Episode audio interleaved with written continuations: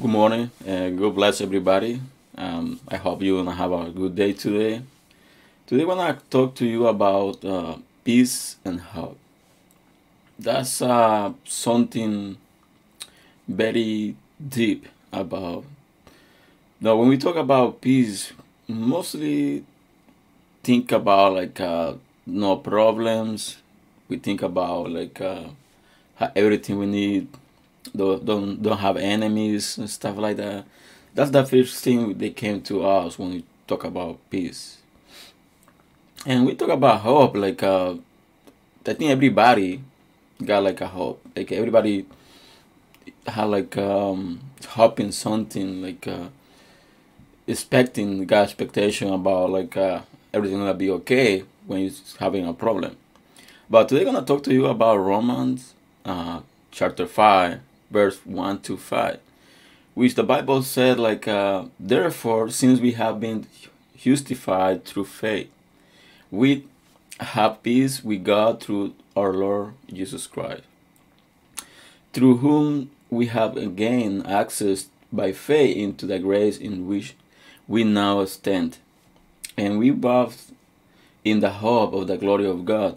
Not only so, but we also glory in our suffering because we know that suffering produces perseverance.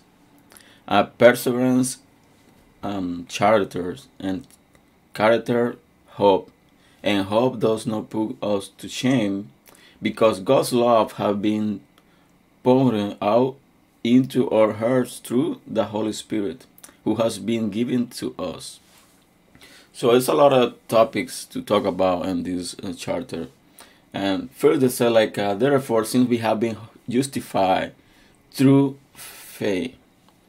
Uh, something's happened is with the doctrines. It's like um, they ask us to do to do acts to be able to have salvation.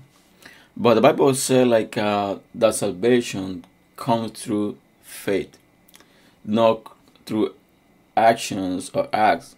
Um, mostly, when you like uh, you know God like uh, a close way, and you gotta know like uh, everything you gain that's by faith. Uh, we gotta do actions to show that love, to show that change in us, but that doesn't mean like uh, by act or by action you're gonna be safe and you're gonna have like uh, eternity with God. The Bible said like uh, we are justified through faith, and the Bible said too we have peace with God through our Lord Jesus Christ. That's something we need to be serious about. Do we have a peace with God? It's only one way. There are no two ways, there are no three ways, only one way. That's through Jesus Christ, who gave uh, his life for our salvation. And that's the need to be clear about it. Like uh, a lot of the uh, doctrines talking about like, uh, oh, you gotta follow all these steps to be safe. You gotta follow all these steps, all these rules, all this law to be able to be safe. That's not. We gotta follow the law, gotta follow the rules uh, to grow up in Jesus, but not to be safe, not to have salvation. We gotta go through to have a peace with God. That's only through Jesus. And it said something else on the verse too. It said, through whom we have gained access by faith into the grace in which we now stand. So we we got salvation through faith. We get that we gain access by faith. So faith is the key. Faith. If you don't have faith, you cannot like uh, have hope. That's why the the the the verse said like uh, peace and hope. Because once God connected with the second one, you can say you have a hope, but if you have a faith, so that hope like it doesn't mean anything at one point when you get into a hard situation. But something that verse uh, 3 says, like, I not only saw, but we also glorify in our suffering. And that's something else we need to to talk about. Uh, a lot of religion, they're talking about like uh, how really good life. When you came to the kingdom of God, everything changed. You everything is new. Everything like uh, became like uh, um, glorify. Everything is good. Everything is easy. Everything became like a, a easy way. But the Bible says something different. The Bible says like uh, because in the glory we are suffering because we know that suffering produce perseverance. And your perseverance that mean you gotta go one step to another. You cannot try to be perseverant. You are not suffering.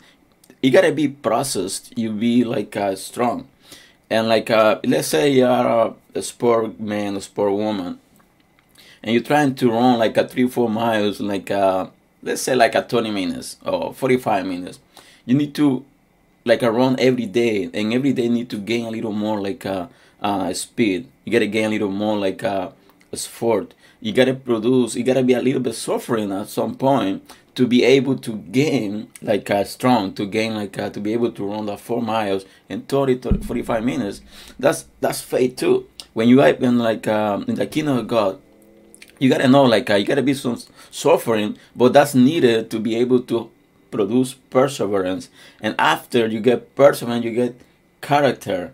And that's something a lot of christian a lot of people doesn't have character because they don't want to be processed to be suffering and to have perseverance. They are not perseverant in what they think and what they believe. And we got to be perseverant in what we believe. If we believe we get access to god through faith. And that's it like uh, at a chapter hope, and the hope does not put us on shame, because God's love has been poured out into our heart through the Holy Spirit. And that's something else. We need to give the Holy Spirit access to transform us. Gotta give him access to make a change. Gotta give him access to get better, to be tough about like uh, we need to be learn about it. And like uh, the bible said that the holy spirit he who produce in her heart who has been given to us. When we um, receive jesus when we when we confess like uh, jesus christ the lord jesus christ came to this earth to give his life for us uh, our sins. So we now we believe in her, but who give the you give the um, the last answer or he give like um, how do you say um uh, sorry by my English but I'm trying to find the right word. Um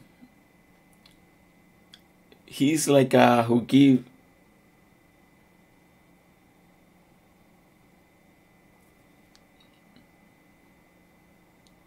I'm sorry, I really forgot the word I want to say, but the Holy Spirit is the one who who say like uh, you are now with the kingdom of God.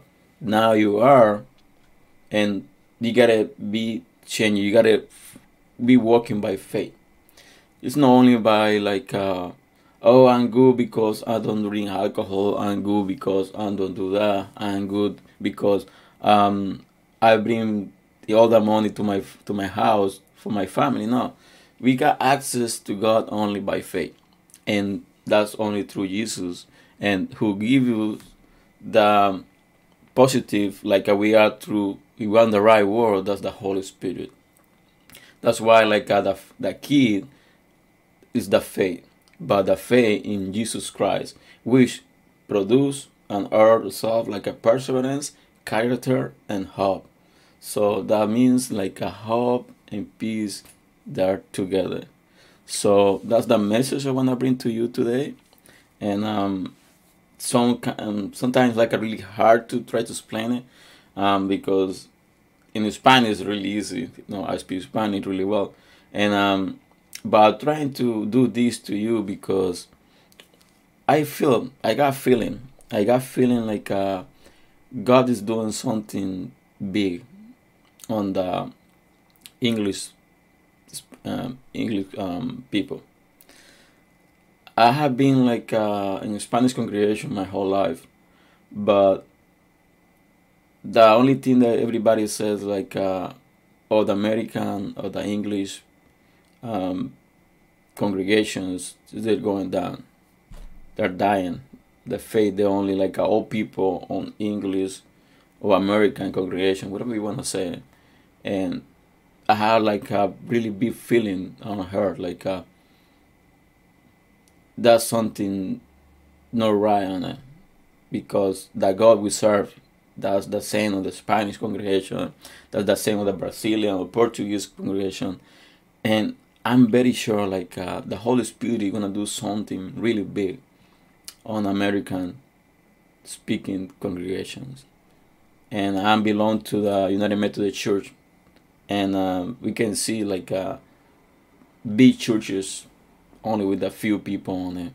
And that's my my point. That's my that's pushing me out to learn like a more and more about the bible and trying to to go deep in jesus and try to bring like uh, something new to the english congregations. And i know the holy spirit is gonna train me. The holy spirit is gonna transform me gonna give me everything i need to to know to be able to to make like a something new. And uh, i hope like uh, this live video was blessing to you. And um, i invite you to share. And um, like i said i'm trying to do these videos because i'm feeling something about god is going to do with the english speaking congregations. And to finish it I want to say this. The Holy Spirit want to do a lot of things to you. The Holy Spirit want to do really extraordinary things to you, but you need to let God make that change. You got to let Jesus go through your heart, be in your heart, and you have access to God through Jesus Christ. So God bless everybody, and uh, I hope you're gonna be, or gonna have a wonderful day today.